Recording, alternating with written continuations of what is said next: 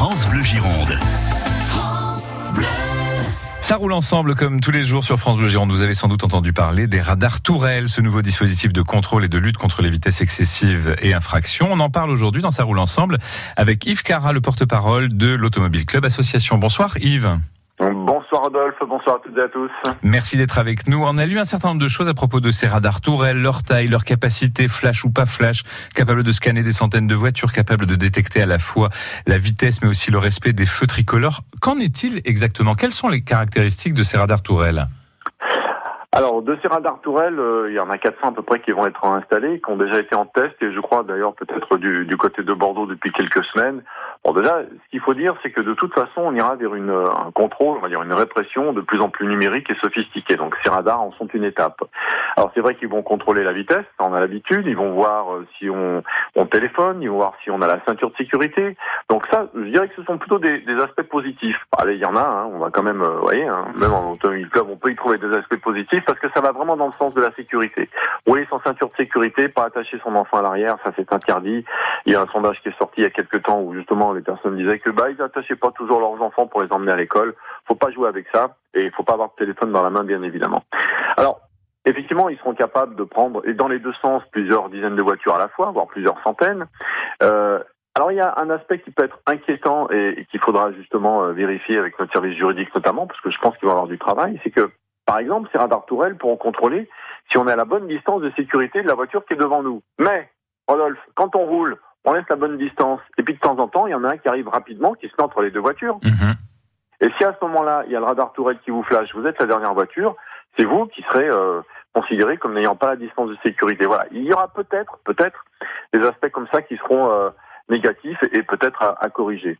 Après, ce que l'on espère, comme tout Français, comme tout automobiliste, qu'on soit adhérent ou pas à l'Automobile Club, c'est que on, profite de ce momentum, je dirais, voilà, avec euh, ces radars qui ont été dégradés, tout ça, pour vraiment mettre les radars à des endroits efficients, aux bons endroits, et qu'on n'ait pas l'impression, quand on passe devant un radar, comme souvent, on, se dit mais pourquoi ils l'ont mis là? C'est pas possible. Vous voyez, hein, le genre de réaction. Est-ce que vous avez eu accès, Yves, à une carte euh, de l'installation de ces radars? Parce qu'on parle à la fois de radars qui seront efficients et puis d'autres qui seront des leurs.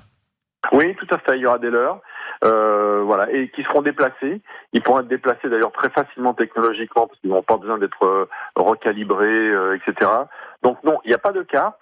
J'ai lu dans Auto Plus, il y a un très bon magazine euh, automobile avec de très bons, euh, très bonnes analyses et très bonnes enquêtes que bah, ils risquent de d'avoir des petits problèmes parce qu'ils sont pas encore fabriqués. Il faut quand même les calibrer hein, avant de les installer.